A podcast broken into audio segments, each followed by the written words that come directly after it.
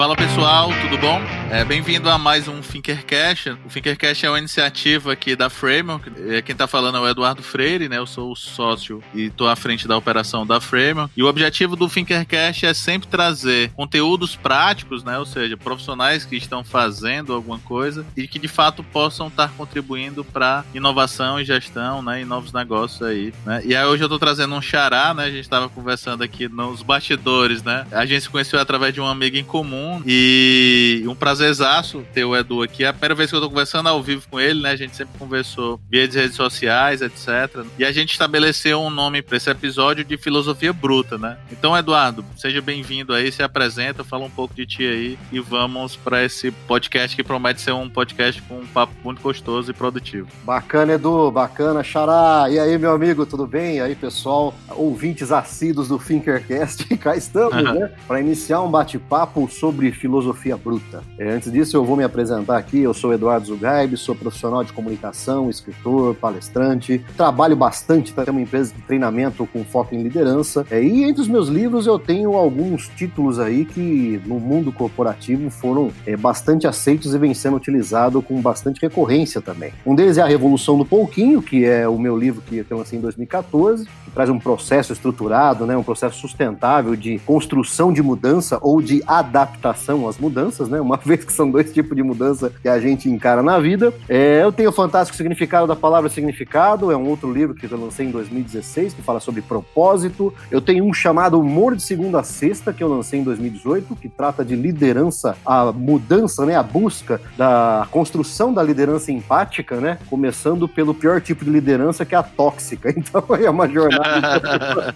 Como ir da liderança tóxica à empática, né, Edu? E o último agora, que de certa forma fundamenta esse nosso bate-papo, é o plano de trabalho para toda a vida. E você que está ouvindo a gente aí, é muito provável que já tenha tido contato com esse material. Porque, olha, Edu, falo sem medo nenhum de parecer arrogante, cara, mas é o conteúdo, um dos conteúdos mais compartilhados, mais viralizados aí na história da internet no Brasil, cara. É assustador. Legal, legal. É assustador. Então, e a filosofia bruta é exatamente isso: transformar conhecimento em sabedoria, sabedoria prática para a gente levar para a vida e aplicar no agora. Show, show. E aí, Edu, a gente pode até começar assim, já do final, né? O legal é que todos os teus conteúdos de livros têm muita conexão do que a gente é, acredita e pratica até na framework com os clientes da gente, né? Então isso é importante. É, mas o que te levou, o que te inspirou a fazer essa questão desse teu último trabalho aí, o plano de trabalho para toda a vida, né? Dessa materialização de, filo de filosofia bruta, né? Já que às vezes quando a gente o quanto é importante fazer filosofia, né? Eu sou, eu sou formado por administração, com, em administração, né? Legal. Na minha época tinha sociologia, filosofia, hoje nos cursos não tem mais. E eu sempre brinco que essas disciplinas, junto com outras disciplinas de psicologia e tal, me ajudaram tanto ou mais do que TGA, do que OIM, etc., né? Do que economia, ou seja, como um profissional para trabalhar em gestão, né? Foram coisas que me deram essa questão, e principalmente hoje que a gente trabalha muito centrado do humano, né? Uhum. Como é que tu teve esse insight aí? Pô, às vezes quando você fala a palavra filosofia em alguns meios, é, muita gente associa isso a algo antiquado, algo embolorado, algo assim que, né, que fica perdido no tempo, aquela matéria que não servia para nada lá no colégio, né, cara? Aquela coisa que a molecada ficava pensando, por que, que eu tenho que estudar isso? É, e eu concordo, naquela época, realmente, eu acho que o pior momento para você estudar filosofia é quando você tá no colégio. Eu acho que você, acho que deveria ser obrigatório na vida das pessoas um curso de filosofia a partir dos 40 Boa. anos, cara. Porque ali você vai ter, né, um pouco mais de condição de entender, porque como que você até ali já vem transformando, é, como falamos agora há pouco aqui, o conhecimento que você vai é, acumulando em sabedoria. Porque é o seguinte, né, Edu? Muita gente é, carrega dentro de si muita informação, mas não necessariamente isso representa a capacidade de transformar essa informação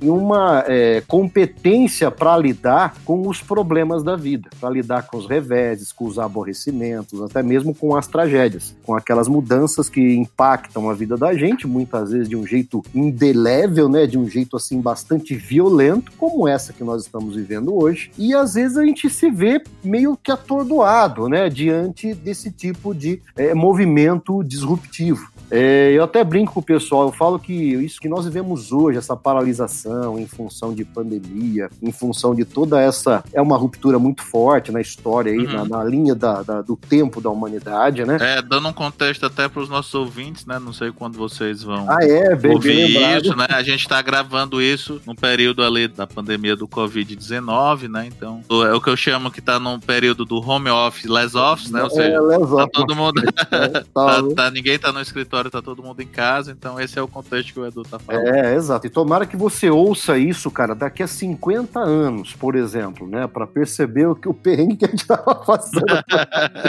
Vamos imaginar, daqui a 50 anos que a humanidade já vai ter um distanciamento histórico, né? Disso tudo que estamos vivendo aqui em pleno ano de 2020. E aí vai, já vai ter alguns elementos para reunir para compreender o tanto de mudança efetiva que se viveu nesse ano, né? Porque a mudança não vai ser um evento, ela vai ser todo um processo que vai decorrer a partir desse evento chamado coronavírus. Então, Edu, e assim, e cara, é que eu tô falando, né? É, a gente quando a gente é muito novo, a gente talvez não carregue em si é, muitas experiências, muito repertório até mesmo, para conseguir transformar é, o conhecimento uhum. em sabedoria, em, em atitude prática. E quando eu falo conhecimento, eu falo não apenas do conhecimento formal, aquilo que você busca num curso, busca na escola, busca numa formação, busca numa leitura, né? Mas principalmente o conhecimento que decorre das experiências de vida. Aquelas lições que ora são prazerosas, ora são dolorosas, porém sempre se transformam num conjunto de informação que vai impactar aí a sua vida e a partir dali, naturalmente, você se torna uma pessoa diferente. E então, eu venho assim de uma certa forma, como eu falei, né? Hoje eu estou com 47 anos e há alguns anos eu venho me dedicando a, a, a buscar um pouco um aprofundamento é, na questão do, do humano enquanto máquina de processamento, vamos chamar assim. A gente lançou um e-book aí, né, pro pessoal nesse período, e tem um, um, um escritor americano que ele vem chamando de Human Machine, né? E eu brinco, Edu, que a gente, na verdade, a gente, a gente talvez tá num período muito mais que a gente tem que se preocupar nessa questão do desse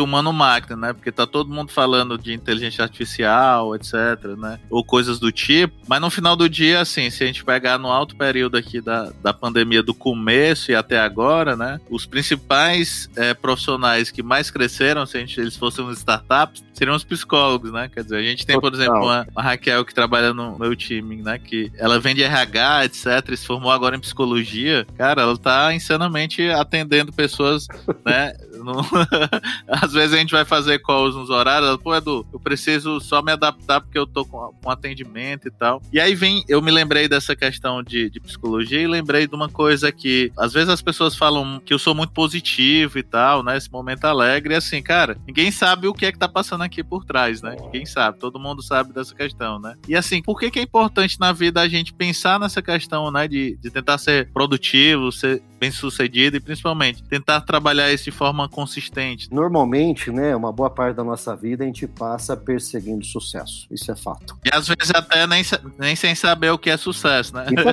As definições de sucesso é igual antivírus, né, cara? Elas vão se atualizando a cada vez que você reinicia o seu próprio sistema a partir de algum evento que pô. marque temporalmente a sua vida, né, cara? Então, cada vez que você encara um evento, vamos chamar de evento, um marcador temporal temporal na sua vida. Seja um momento ruim, um momento muito triste, ou seja um momento muito feliz. Então vamos entender esses momentos como momento de alegria 100% ou ausência total de alegria que nos joga totalmente aí num panorama de impotência, de tristeza, enfim. Se a gente pega, Edu, por exemplo, uma vida de 80 anos e a gente olha para a linha do tempo dessa vida, nós vamos encontrar nesses momentos dias que dividiram essa vida em duas partes, antes e depois, nós vamos encontrar, cara, isso falando de uma vida muito intensa, tá? De uma vida assim vivida à luz. Hard work, né? Hard, hard, hard rock, cara. Hard rock total. é nem hard work, é hard rock, né, cara? É punk, punk work. Punk né? total, né? punk work. E assim, Massa. uma vida assim mesmo, barra pesada, velho. Você não vai ter mais do que, sei lá, uns 200 marcadores temporais numa vida de 80 anos, cara. E uma vida vida de 80 anos, nós estamos falando de uma vida de 29.200 dias. Ou seja, você imagina, dessa vida de 29.200 dias que você viveu, você teve 200 dias que, nossa, foram alucinantes. Pela tristeza em excesso, pela, pela alegria em excesso. São eventos, tá? Uhum. E os outros 29 mil dias, cara? É aí que entra a questão da filosofia bruta. É óbvio que você não vai se recordar, por até mesmo por uma questão de sanidade mental, religiosamente, com detalhes desses 29 mil dias. Mas a, a, gente procura trazer, quando a gente fala de filosofia bruta, a consciência para esses dias de rotina que nós vivemos. Porque é ali que se realiza um processo chamado felicidade na minha leitura. Eu Massa. enxergo a felicidade como um processo. Esse processo ele não exclui a derrota, ele não exclui a dor, ele não exclui a perda, ele não exclui a frustração, porque é muito mais um processo de consciência do hoje, de quem você é e como você lida, não apenas com os ganhos, mas também com as perdas e de que forma você lida e vai transformando a informação que nasce desses momentos em sabedoria para lidar com os próximos momentos. Então, se você imagina, né? É, é nesse intervalo de 29 mil dias, cara, que a vida. É muito de, dias, né? Que a vida de, de verdade acontece. Trazendo isso para um exemplo bastante prático, né? Vamos imaginar, uma pessoa entra num curso, seja um curso superior, por exemplo, e vai ficar lá é, quatro anos, em média, de quatro a cinco anos num curso superior dos mais tradicionais, tá? Hoje nós temos outras modalidades mas vamos pegar os mais tradicionais, quatro a cinco anos aí a pessoa vai ficar lá. É, cinco anos num curso, é, muitas vezes sofrendo, se arrastando, tentando chegar naquele momento de alegria que é a formatura. Quando ela consegue cumprir, né? Os Quando cinco consegue anos. cumprir, exatamente, né? Aí entra toda essa impermanência, né, cara? Mas vamos supor, o cara foi guerreiro, o cara lutou, o cara foi, mas ele chegou arrebentado no final. É, ele sempre, no, no, desde o primeiro dia, ele estava olhando o último dia. Eu acho importante você ter essa meta, lógico, o objetivo, Isso. O que você quer alcançar. A vida é feita de objetivos que vão se traçando e se renovando continuamente. Mas o problema é quando você fixa apenas lá no objetivo e torna toda essa jornada é uma jornada de um sacrifício extenuante. Você fica é, assim, a relação que você estabelece com a vida nesse intervalo de cinco anos corridos Estamos falando aí o que de praticamente 1.500, quase 1.800 dias. É, e aí você foca só na formatura, seja na hora que você vai subir para fazer a colação de grau, ou seja no baile de formatura, pensando em quantas pessoas você vai beijar naquela noite. Entendeu? Então, assim, só que legal, cara. Você passou todo esse tempo tal, e na véspera do baile de formatura, na véspera da colação de grau, você sofre um acidente. E aí, cara? Toda aquela jornada perdeu o sentido? Então, é, esse é, é a questão da gente conseguir diferenciar o que, que é alegria do que, que é felicidade. Sensacional. E a felicidade é esse processo que se vive nesse momento. E é um processo que não, como falei agora há pouco, não exclui a dor, não exclui a derrota, não exclui a perda, não exclui a frustração não exclui a queda, mas principalmente nos ajuda a, num nível de consciência é, ampliado e num nível natural de transformar o conhecimento até então em sabedoria para lidar naquele dia, é, nos coloca também num terreno de maior resiliência. Não a resiliência da física dos materiais que prega que você tem que voltar, que o material volta ao seu estado original depois de sofrer um choque, um trauma, um impacto. Não isso. Uhum. Mas a resiliência psicológica, resiliência humana que nos coloca na seguinte perspectiva: você depois sofrer o quê? Um revés, um aborrecimento, uma tragédia, você voltar, não apenas recuperar, mas ir além, você trazer algo agregado, algo de aprendizado. Então a gente não volta no estado original, a gente tem que voltar maior quando a gente sofre um problema, quando a gente sofre uma crise, uma perda muito grande. E é isso que a gente chama na gestão ágil, né, do iterativo incremental, né? Porque eu vou fazendo esse ciclo girar e eu sempre incremento alguma coisa, Sim. mesmo nas situações negativas. E eu acho sensacional o que tu tá falando, porque tá muito conectado como é maluco, né? Por isso que a gente tava dizendo que os malucos se conectam e não os diferentes, né? É que a gente, quando tá numa jornada de transformação, né, ou de inovação, o que a gente bate muito, no bom sentido, de deixar muito claro é que as pessoas precisam aproveitar a jornada também. Ela é um resultado. E às vezes a gente tá muito focado em, sei lá, se eu tenho um negócio que operava do modelo A e ele vai operar pro modelo C, entendeu? Beleza, e de repente se a gente descobrir que não é o modelo C, é o modelo Z, Cara. ok. entendeu? É aí que tá. Isso que você falou agora há pouco, né? Que as disciplinas de humanas, as disciplinas humanísticas, elas são muito mais perenes do que as das disciplinas que lidam com o processo, que lidam com a gestão, que lidam com a tecnologia. Por quê? A tecnologia, meu amigo, você já percebeu, ela envelhece, ela acaba, ela se torna obsoleta da noite para o dia. E quando a gente fala tecnologia, vamos entender não só a coisa física, mas a. E não só a tecnologia da informação, né? Não, tipo não, tudo que é tecnologia. Então, assim, a preocupação em desenvolver a competência humana, a atitude humana. Vamos dar um exemplo aqui. É, os últimos 10 anos foram pródigos na evolução das ferramentas de comunicação. Fossem aí os aplicativos de mensagem, como Messenger, como o WhatsApp, enfim, né? Esses aplicativos de voz, tudo isso aí, de certa forma, nos colocou em contato em escala global em fração de segundos. Cara, isso é sensacional. Isso é uma coisa assim que né, era coisa de ficção científica há 30 anos. ou seja, a evolução da, da comunicação enquanto tecnologia não para de evoluir. É só ver agora todos esses esse ferramental que começou, que antes era apenas ferramenta para iniciados e que hoje está na minha filha, está com a minha mãe, que são os Zooms da vida, todo esse ferramental que possibilita uma videoaula, um web meeting, uma palestra online e tudo mais. Ou até uma conexão, né, do, por exemplo, dando um relato pessoa, né, que foi massa que tu deu das questões, por exemplo, minha família, eu moro, né, o escritório da gente é em São Paulo e tal, e eu fico nessa São Paulo, Fortaleza e outras cidades que a gente atende e tal. Mas, por exemplo, a maioria da minha família tá no interior do Ceará, né? Olha. Então, por exemplo, um, uma questão bacana que isso permitiu é que, por exemplo, basicamente está com uma frequência semanal, a gente está fazendo live entre os primos, entendeu? Perfeito. Então, assim, sensacional, entendeu? E a gente começou com um aprendizado, porque as primeiras lives terminaram 4 horas da manhã, né? Porque você vai lá, etc e tal. E a gente pensou, agora a gente tem que começar cedo, porque senão a gente não vai perder a família, né? Mas o como isso consegue se conectar.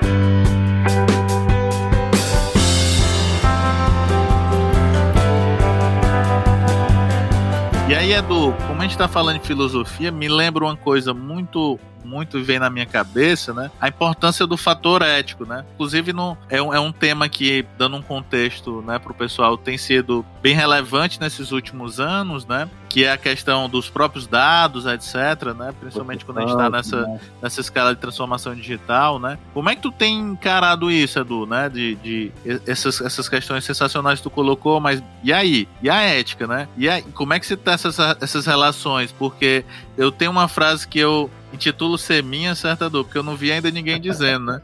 Eu costumo dizer que os, os contratos são feitos por CNPJs, né? Mas são garantidos por CPF. Isso foi, uma, foi meu aprendizado como empreendedor, porque, sei lá, a gente já teve contratos que e de repente estaria um, determinado instrumento de entrega, um determinado escopo ou meta, né? Mas se no final do dia a gente entregou o que fazia mais sentido, que se a gente tivesse indo ipslitem, de novo, não estou falando de ser nada ilegal, nem imoral, etc, né? Mas que a gente, por natureza, né? E é engraçado que quando a gente tem um guia lá na gestão de projetos, né? Que é o PMBOK, que ele fala que você não tem que fazer entregas de ouros, né? Ou, ou, ou entregas a mais do que aquele escopo, né? E aí, na verdade, hoje eu só tô falando por ti, porque 100% dos projetos que eu fiz, eu sempre entrego a mais. E aí, como é que a gente lida essa questão de ética? Como é que tu tem estudado e... Então, Edu, a gente fala de ética, a gente reporta isso, né, cara? A nossa consolidação de valores. É, os valores que nos nos norteiam e os valores que nos é, é, possibilitam tomarmos decisões diante dos dilemas, dos assédios, da, das crises, enfim, das corrupções, que invariavelmente vão bater a nossa porta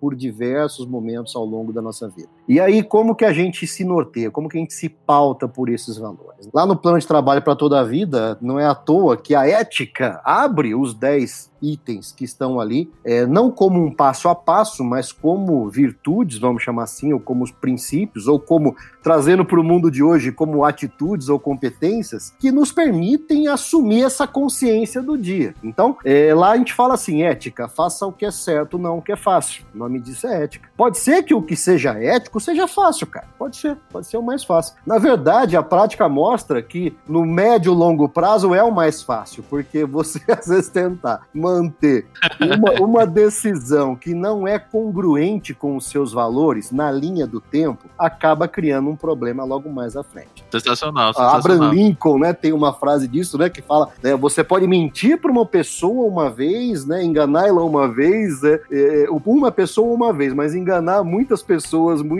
vezes, cara, invariavelmente você vai em algum momento entrar em colapso, né? A sua, a sua congruência vai ser colocada à prova e ali você carimba na testa é, um X de, de baixa reputação. E quando a gente traz isso para o ambiente de dados, é, ainda tem uma discussão muito sensível, né? Aí a lei, lei geral de proteção de dados, né? É um assunto que ainda, nossa, vai render muita discussão, porque o ambiente digital se habituou a usar escancaradamente os dados que vão sendo coletados conforme você vai navegando, né? Inclusive com ferramentais dedicados a isso. E até mesmo porque isso, de um olhar positivo, né? Só para trazer uma questão didática, né? É isso que muitas vezes nos proporciona uma boa experiência no uso da tecnologia. Sim. Exatamente porque a gente meio que diz assim, ó, cara, me dá acesso a todos os teus dados aqui que eu vou te dar a melhor tecnologia para ajudar a tua vida, mas ao mesmo tempo, como diz o, o Steven Lee, né, com grandes poderes, grandes responsabilidades. Grande responsabilidade, né? Cara. Ou seja, né, é, quanto mais você tem é, é, acesso à vida da pessoa na forma de, né, no, no, no formato aí de informação, eu acho que essa responsabilidade cara, vai se tornando é, praticamente aí na mesma dimensão, ela vai crescendo na mesma dimensão. E aí entra é, é, a questão ética também das relações, né, Edu? Porque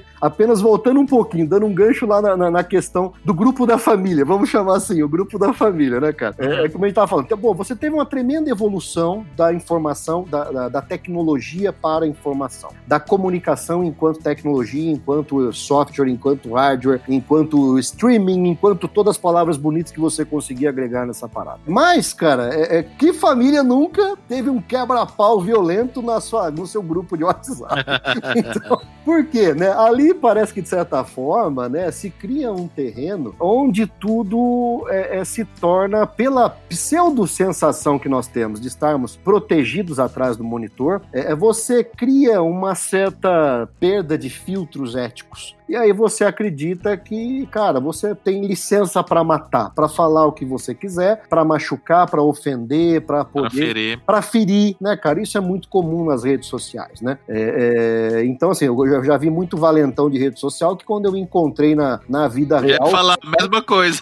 Saí correndo igual uma barata, velho, sabe? Eu falei, meu, esse, esse é você, toda aquela valentia, né, nas timelines da vida. Agora eu entro num bar aqui, entro numa, num café, se dá de cara comigo, você sai correndo e vai sentar do outro lado do salão. Isso já aconteceu, né? Então. Inclusive, assim, nessas discussões, às vezes, de fórum ou de grupos específicos de temas, né? Que às vezes você tá querendo discutir ideias, né? Pelo menos para mim que sou dislexo, entendeu, Edu? Então eu escrevo palavras, às vezes eu, eu falo uma coisa não tem o contexto era outro, entendeu? Por exemplo, eu fui mandar um e-mail agora, eu olhando pro e-mail, o nome do cara era Agenor, eu escrevi Angenor. Angenor. E mandei o e-mail e voltou. E liguei para ele, ó. Já te mandei o e-mail, entendeu? Então, assim, tem todas essas características dos humanos, né? E eu tenho falado muito, Edu, né? E eu acho que tá nessa linha do que você também tem praticado, é que assim, talvez, né? E aí talvez quem tenha ouvido no futuro esse podcast, né? A gente possa estar tá descobrindo um negócio que já existia, né? Então não é agora, só tá sendo. É, tem uma piada aí que o, que o Covid fez a transformação digital, eu acho que não. Eu acho que ele expôs algumas mudanças, né? Mas essas mudanças já estavam acontecendo há algum tempo, né? Sim, já vinham acontecendo. Mas eu já tenho percebido a mudança, né? Então nós estamos gravando isso no começo de maio, né? Começou no começo de março, pessoal. Então as pessoas já estão voltando naquele modelo, vou chamar aqui tradicional, né? O clássico, só para ser didático. Então, sei lá, se a gente faz uma live ali, começo de março, cara, eu podia fazer a live de camiseta, eu vou tudo bem, etc e tal. O pessoal tá se formalizando. Hoje, novo, né? cara, né? o pessoal pessoal já tá, por exemplo, porque já tem o tempo de comprar um chroma key, um microfone de não sei quantos mil, é, o cara já tá de blaze, entendeu? Não tô julgando, né? Eu só tô dizendo o seguinte, que as preocupações anteriores ao à pandemia, né, que é o que se materializa no físico, elas continuam é, valendo, é, né? E eu acho que na verdade, né, pelo menos eu tenho percebido, Edu, e tenho tentado mostrar isso, me mostrar inclusive isso, da perspectiva mais humana, ou seja, cara, o Edu é o mesmo Edu que fala sobre isso, que posta sobre aquilo é o mesmo cara que vai te abordar fisicamente e vai te abordar da mesma forma, ou vai te acolher, ou vai ser pragmático contigo, entendeu? Ou seja, é aquela questão das máscaras, né? A gente talvez é, tenha que conviver com máscaras, né? Mas as máscaras, tem máscaras que caíram, né? Tem máscaras que, que caíram e foram recolocadas, entendeu? O, o ser humano, ele tem um, um problema terrível em lidar e aceitar as suas próprias vulnerabilidades. É, quando a gente fala de humor, a gente tá falando não do humor onde você vai ficar apenas na linha do deboche, da ironia. Não é isso, mas é principalmente na nossa capacidade de interpretar. É de primeiro reconhecer, aceitar e, naturalmente, trabalhar para minimizar essas vulnerabilidades. Ou, caso não seja possível, você transformar isso num ponto de alavancagem para a caminhada. Você falou aí, pô, eu sou disléxico, não teve vergonha nenhuma de falar isso, percebi que isso não te incomoda em nada, não. né? Você lida e até no dia a dia consegue extrair um, um momento de, de rir de si mesmo nessa hora. É, mas isso é, eu acho que é a maturidade, né, que você vai adquirindo, né? É, Inclusive claro. isso me, em algum, em algum momento eu tô, retomei a, a, escrita do meu primeiro livro só meu, né, que é o Hard Work menos mimimi é igual resultado. É, né? Que é essa abordagem da gente de projeto Project Think. Qual foi o gatilho que me ajudou, por exemplo, pessoal? Às vezes, sei lá, alguém entrava no meu inbox de um LinkedIn, se eu fazia um post, né? Pô, Edu, tu errou isso, cara, isso daqui é, isso daqui é ruim, isso daqui as pessoas vão te conhecer e vão ver isso daqui. Eu disse, mas calma aí, a, a primeira pergunta que eu devolvia, por exemplo, se fosse tu, né, Edu, que eu acho que obviamente tu não ia fazer isso. Mas, cara, tu entendeu o recado? O recado foi dado? Aquilo que eu tava te provocando a refletir fez sentido? Entendeu? Eu comecei a não separar. Não, não, não, não. E a gente fez um primeiro primeiro exercício, pessoal, logo no começo da pandemia, a gente foi extremamente afetado. Nossa operação era muito estruturada em relações físicas, né? Então, consultores estão nos clientes, as cocriações são físicas, às vezes workshops a gente tinha um online, mas era muito pontual, né? Até porque a gente estava na zona de conforto, então a gente foi impactado. E a gente fez duas coisas, né, Du? Que aí tem até a pergunta que eu vou fazer aqui, uma próxima pergunta para ti. A gente trabalha muito orientado a resultados, né, cara? Qual resultado faz sentido, etc, né? E a gente fez um aprendizado é. sobre isso. Então a gente tomou duas atitudes. Eu tive que tomar uma atitude com o meu time e dizer, pessoal, eu vou ter que,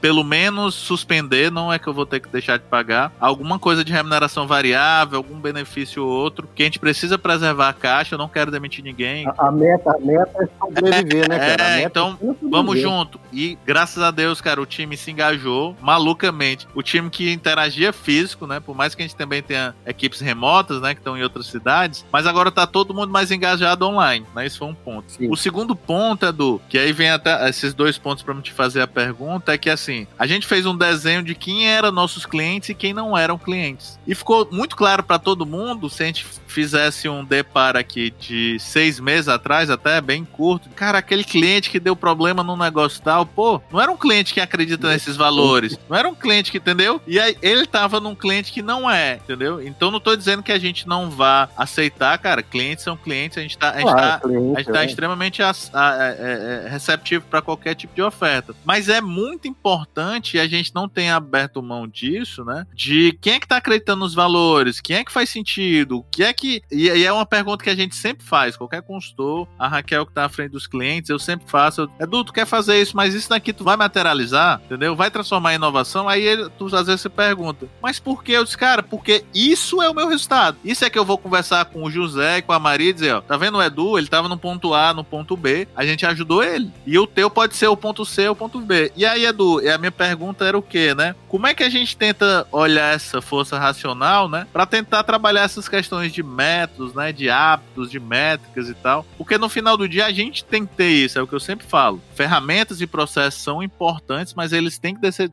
ser deixados de lado. A gente tem que criar as relações das pessoas, eles né? Não, eles não são um negócio, é, né? Eles não é... são um negócio. Eles viabilizam o negócio, mas não, não são um negócio. negócio. Bom, vamos, vamos, vamos desenrolar esse novelo então. Você falou aí a questão da congruência, né? A congruência entre os valores seus enquanto consultor, enquanto treinador, e o valor da organização a qual você atende, que é seu cliente. É, é, cara, quando há convergência de valores, a relação roda suave, roda tranquila, roda dentro aí de uma de uma perspectiva muitas vezes é, é mais prática e operacional, porque já há contrato psicológico Não. assumido, já há, já há aí uma, um pacto, uma, uma valoração. A mesma forma, Edu, quando eu, por exemplo, vou para uma, uma empresa fazer um treinamento com lideranças, tá? A primeira coisa que eu falo para a empresa é, tá bom, me passa os seus valores aí. Quero saber quais são os seus valores. Me dá então os dilemas que vocês estão vivendo hoje na organização. E aí eu pego os, as 21 atitudes da revolução do pouquinho e vou fazer a partir da metodologia questões, dilemas completamente contextualizadas para provocar nessa galera é, a visualização em forma de atitude daqueles valores que muitas vezes estão servindo apenas para ficar decorando a sala de recepção para impressionar a visita. Aquela placa bonita de aço escovado, né, onde tem lá missão missão, visão, que se valores, você perguntar para todo mundo, ninguém sabe, né? ninguém sabe, cara.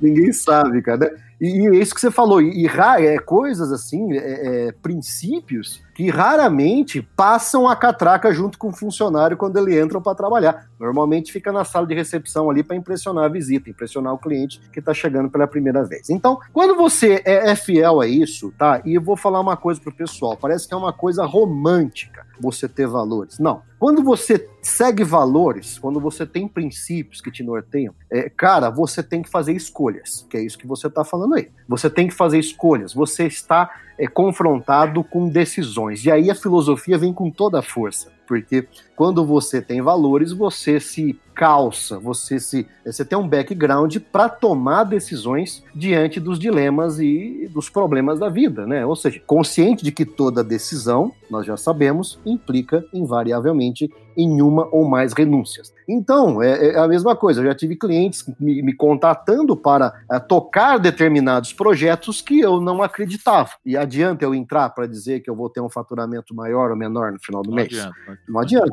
Eu estou sendo desonesto comigo, estou sendo desonesto com o cliente. E quando a gente fala de valor, Edu, é muito tentador a gente acreditar que os nossos valores são perfeitos Isso. e o do cliente é maldoso, né? O cliente, aquela, a gente cai invariavelmente no maniqueísmo, né? Os santos somos nós e o cliente é o demônio, ou a pessoa com quem você está em conflito é o demônio. E, gente, não é isso. isso. não é verdade, não é verdade, né? É, os meus valores são bons, os dos meus clientes podem ser bons também, porém são diferentes. diferentes. São singulares, né, Edu? São singulares, eu, eu cara, costumo, né? Eu costumo falar uma coisa, né, quando a gente está né, dessa questão da empatia e tal, que é um, uma questão muito forte da gente. E a empatia é um exercício diário, né? Não é preencher mapa da Oxe. empatia, né? Eu costumo falar duas coisas, né, do, sobre empatia positiva e empatia negativa, né? A empatia negativa, né, é só uma classificação da empatia, não é sobre a outra, né? É sobre a gente. Por exemplo, sei lá, se alguém está precisando, está com fome, né, nesse modelo, está doente, etc.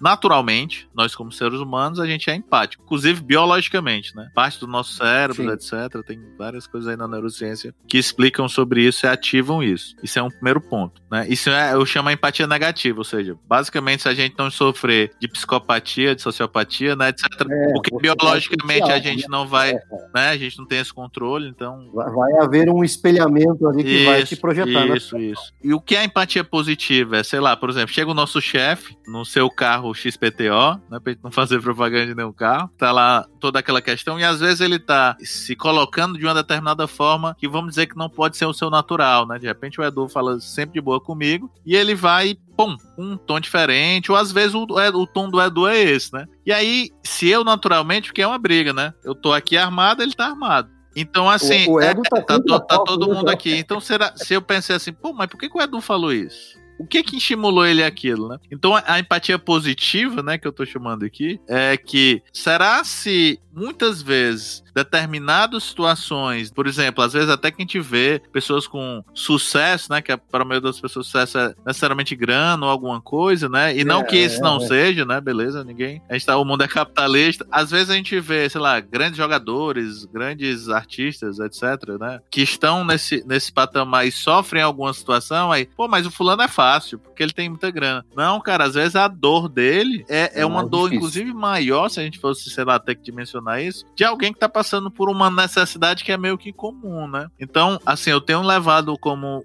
valores muito fortes, né, do essa questão da empatia e singularidade, porque senão a gente vai tratar, Sim. né? E eu achei fantástico o jeito que tu colocou aqui dessa conexão dos valores, né? E, o risco da gente é, é, cair na bipolarização, né, nessa polarização que hoje é tão danosa, é tão nociva para todas as relações, né, cara? É, é estimulada pelo ambiente político. Uhum. Enfim, esse é o problema de você não reconhecer valores que são diferentes dos seus, mas que podem funcionar, cara. Né? Funciona para muita gente. E respeitar. E aí, é, fazer um exercício diário de autoliderança e de negociação contínua, né, para buscar os pontos de convergência. Porque se a gente vive na, na perspectiva de que para sermos felizes a gente precisa aniquilar aquele que pensa diferente, cara, então tem alguma coisa errada nisso aí. Logo, você pegou toda a questão da ética, de valores, toda aquela construção empática, de reconhecimento da diversidade, da singularidade, consciente que você também não é santo, consciente que você também tem muito problema, tem muita deficiência, tem muitas dores que você carrega e que você transborda, que machucam as pessoas, muitas vezes sem você mesmo se dar conta. Então, esse é o exercício de autoconsciência. Esse é o você trazer a sua consciência para agora. E isso, Edu, é perene, cara. Isso é perene. Isso é um exercício que a, a postura filosófica é essa. E a postura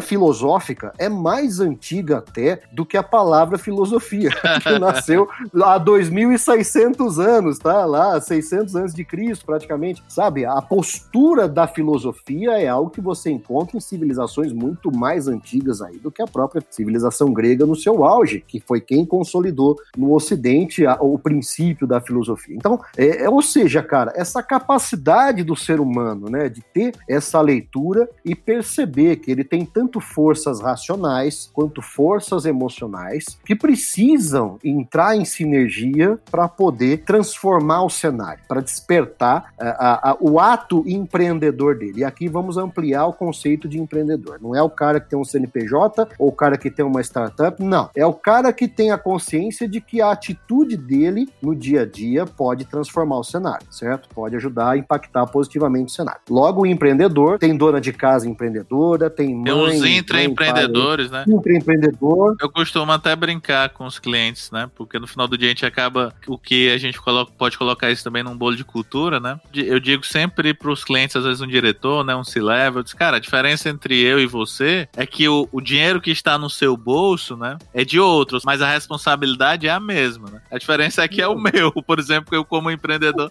à frente do É, mas no final do dia as atitudes, etc, as tomadas de decisões, quando a gente está falando de risco, risco às vezes é oportunidade, né? O risco é como é que a gente faz, fantástico, cara. Consciência, né? E essa consciência e agir, né, cara? A congruência total, do total, pensar, total. do sentir e do agir com congruência, cara. Norteado pelos seus valores. Valores, gente, é uma coisa que dificilmente você muda. Você muda de opinião, você muda até de crença, tá? Crenças são um pouco diferentes de valor. Valor, de certa forma, está relacionado à sua história, o que te trouxe até aqui, a sua formação, aquilo que você recebeu na sua educação com seus pais, na escola, pelas experiências de vida, enfim, você vai consolidando isso e trazendo isso de uma forma é, de ponto a ajudar a nortear, aí trazendo para o ambiente corporativo, a cultura organizacional. Então, vamos supor, o valor da sua organização são os seus valores com os dos seus sócios que entraram numa sinergia e que botaram uma visão para funcionar, para andar, para agregar, para gerar valor, para construir e tudo mais. É legal. Aí de repente você tem um parceiro, um, um agregado, um, um, técnico que vai se agregar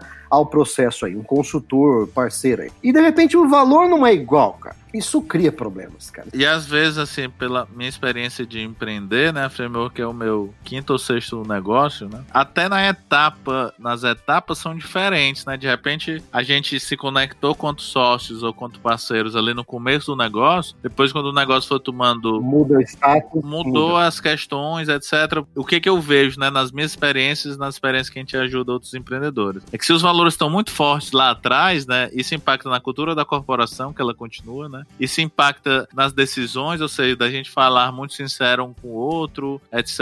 E as coisas fluírem. Se isso não foi muito entendido ou alinhado lá no começo, quando os negócios de fato cresceram, por exemplo, eu já tive experiências mesmo isso. Quando a gente começou, não, todo mundo junto, bota aqui o computador, pega não sei hum, o quê. Aí, cara, bicho, dá merda pra caramba e tá, tá, tá.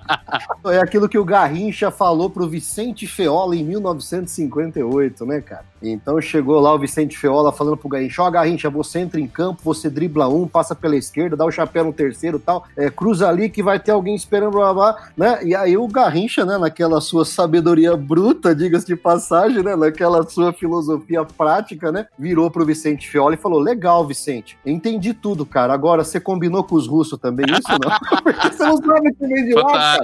Você não sabe a variável que vem de lá, você não sabe a articulação que vem de lá, ou seja, com relação ao ao macroambiente, ao incontrolável, aquilo que você que é imponderável para você, ele fez um desenho, é tipo aquela, aquelas simulações né, de defesa pessoal na internet. Cara, eu dou muita risada com aquilo, né? Porque o cara chega num ambiente controlado, vai te dar uma facada e tem todo um golpe que desarma. E você pega no faca, né? ângulo né? tal, não sei É, não, daí é tudo assim, né? Tudo milimétrico, né, cara? Como se o ladrão fosse chegar exatamente daquele jeito, cara, sabe? Então, né? Ou seja, é uma coisa que é, é fácil de executar num ambiente de alta previsibilidade. Agora, nesse mundo completamente orgânico, sujeito às mais improváveis variáveis que você vive, inclusive uma variável hoje contemporânea nossa, que é uma variável macroambiental de saúde pública, né, ligado aí ao ambiente, ambiente mesmo, meio ambiente. Então, cara, e aí? Tudo isso impactando as nossas vidas de uma forma bastante dura e obrigando a gente a lidar com essas transformações,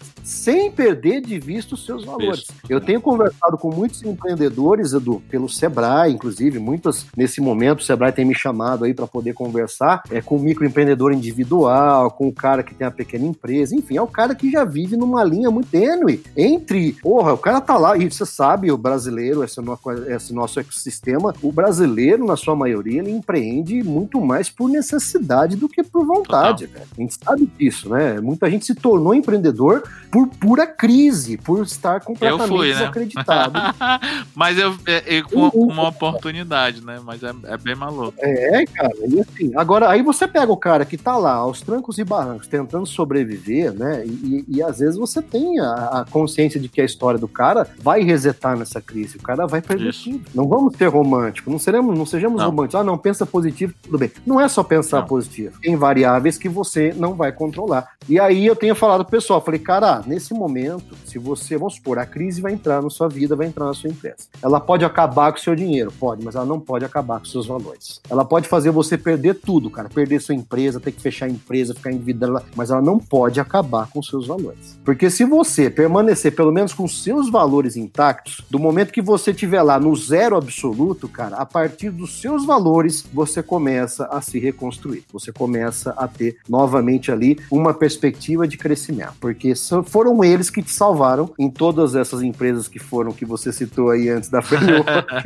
foram eles que salvaram a gente nas nossas crises pessoais, Total. quando nós estávamos completamente desacreditados, completamente no chão, na lona. E eu até, eu até tenho falado pro pessoal, né? Essa crise macro, ela talvez seja até mais fácil de lidar do que uma crise pessoal quando tudo tá em ordem, isso, cara, isso, isso. Né? Porque... Que foi no caso eu comecei a framework numa crise pessoal, né? E a gente completou agora sete anos de uma crise global, né? Assim. Então, e, e, aí, é, né? então... e aí a gente tá nessa fase também de descoberta, né? Do walk the talk, de tentar olhar e a gente, e a gente né, descobriu várias coisas, o como a gente tava na zona de conforto, né?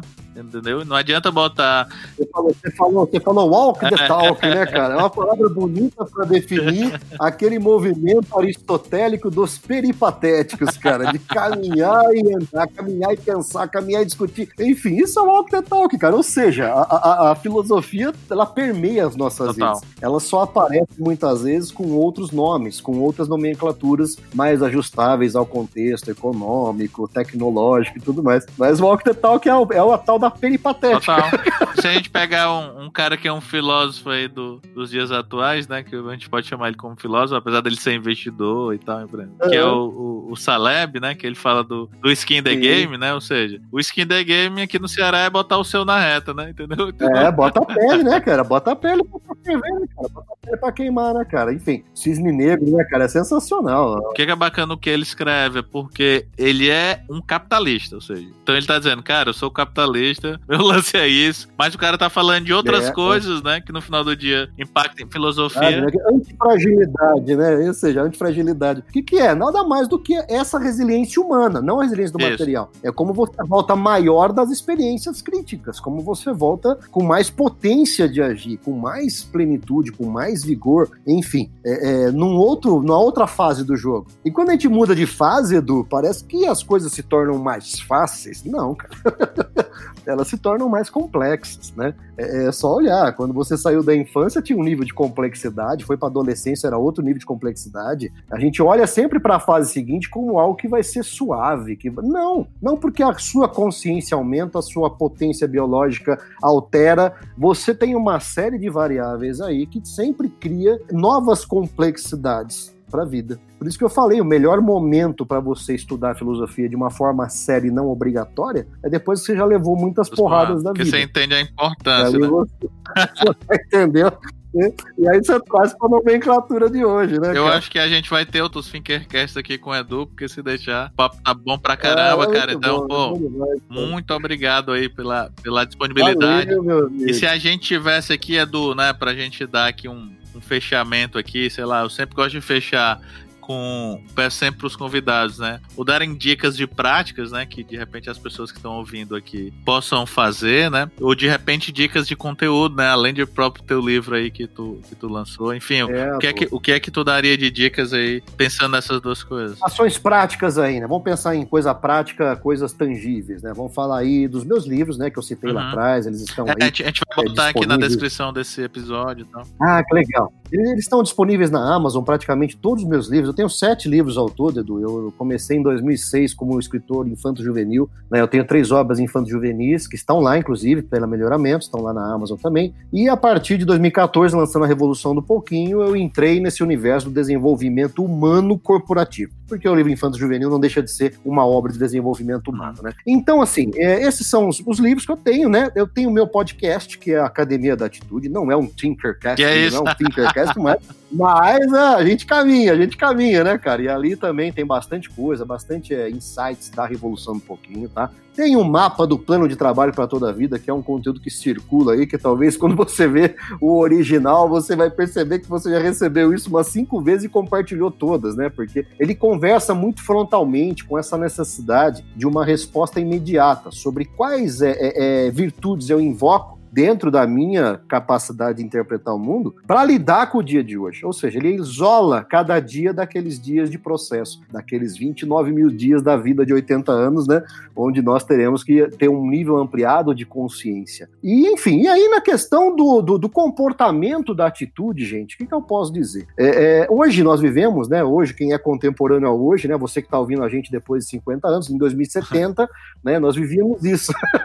Mas Esse assim, hoje as pessoas é, hoje as pessoas estavam, estavam falando no passado, tá? Vamos falar a pessoa que está lá em 2070, né? Em 2020 as pessoas estavam assim assustadas porque elas se viram de repente pisando simultaneamente em dois mundos, um mundo que estava acabando e um mundo que estava nascendo que não tinha nenhum tipo de forma ainda. É, enfim, tudo isso veio de uma forma muito violenta, muito muito brusca na vida de muita gente, né? A partir de uma pandemia que alguns futuristas até, inclusive o Bill Gates, é, chegaram a alertar como que seria, muito próximo, né? Como que seria isso caso acontecesse. E aconteceu e deixou, pegou muita gente desprevenido, muita gente se viu obrigado a reinventar, muita gente se viu obrigado a desacelerar, a tirar as máscaras, porque nos últimos 10 anos, de 2010 a 2020, nós vivíamos um momento de muita aceleração, Edu, porém de grande superficialidade. E, isso, e é isso que tornou as pessoas vulneráveis quando elas viram que o mundo seria processado a partir da webcam e não mais a partir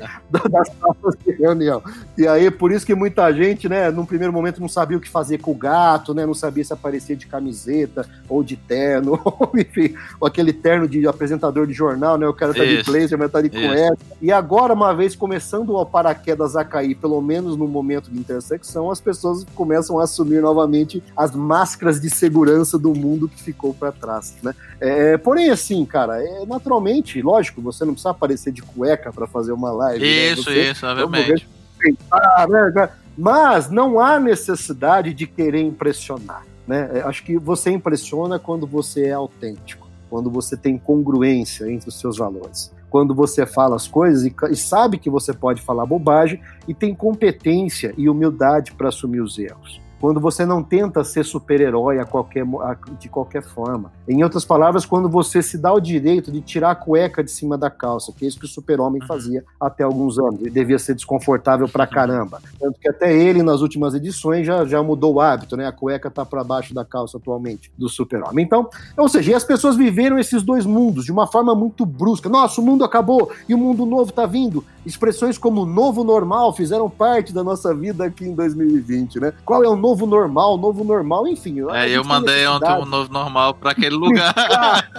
As pessoas têm necessidade de criar nomenclaturas para explicar, para criar um conforto emocional. Mas, gente, vamos fazer a seguinte reflexão. Você que está aí em 2070, a gente aqui em 2020 e a pessoa que estava em 1970, 1950 e 1900 no século passado. Os mundos, o mundo acabando e o mundo nascendo sempre estiveram presentes na vida da gente. Nós sempre pisamos em dois mundos. Um que está acabando, um que está nascendo. O mundo que está acabando contém ali a sua história, seus valores, tudo aquilo que te trouxe até aqui, inclusive essas experiências positivas e negativas, vitórias, derrotas, enfim, prazeres, dores, mas tudo aquilo que ajuda a explicar no dia de hoje, onde você tem potência para agir, quem você é. O mundo que está nascendo é onde você começa a processar uma coisa que eu chamo de legado consciente. Porque todos nós já temos um legado, Edu. É que pouca gente já se deu conta que já deixou um rastro de impacto aí pelo caminho que, que caminhou até agora. Mas quando a gente fala de legado consciente, a gente está falando daquela capacidade de visualizar aquele impacto positivo no dia de hoje que eu quero deixar para poder, é, é, enfim, tornar a vida de alguém melhor. E esse alguém pode incluir você também, tá? Mas não só você. É, você está incluso no seu legado consciente. A sua própria transformação é fruto desse legado consciente que você constrói no primeiro metro que você enxerga desse mundo que está nascendo. Onde você vai tangibilizando, coloca suas metas, seus objetivos, os projetos, a missão corporativa, tudo aquilo que você quer realizar de transformação. Há uma porta que separa esses dois mundos, né? Que quando a gente percebe essa porta e abre essa porta, é, esses dois universos se conectam e trazem a gente para uma consciência ampliada no dia de hoje do que significa propósito. Uma palavra que foi muito utilizada de um jeito até um pouco irresponsável nos últimos anos, é, de um jeito assim até muito rasteiro, muito marqueteiro até, eu diria, né? apenas para impressionar cliente, como muito dos selos de sustentabilidade que você vê colado algumas marcas aí, mas que são apenas selos, não representam atitude real. É, e enfim, quando você conecta esses dois universos, você passa a viver uma vida com uma consciência ampliada.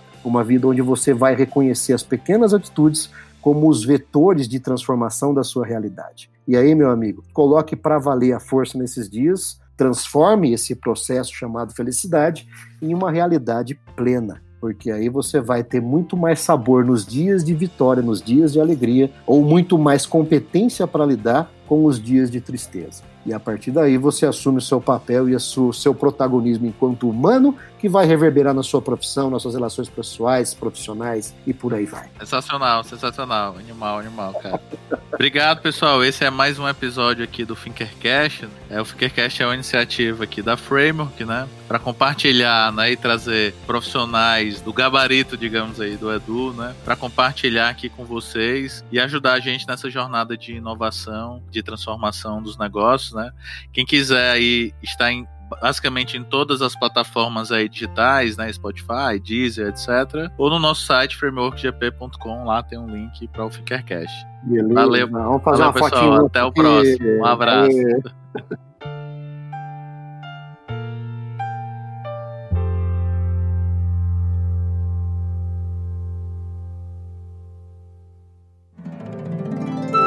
Mais um produto com a edição Senhor A.